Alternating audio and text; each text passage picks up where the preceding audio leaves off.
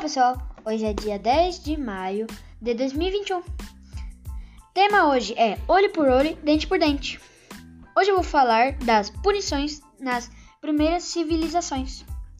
Eu sou Miguel Belchior, tenho 9 anos e estava relembrando minha aula de história, onde falamos sobre a punição dos crimes primeira, das primeiras civilizações me chamou a atenção a lei do talhão, aquela que estava na Bíblia no Antigo Testamento, olho por olho e dente por dente.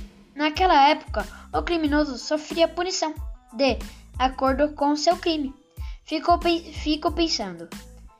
Imagine se hoje as punições fossem como antigamente. Consegue imaginar?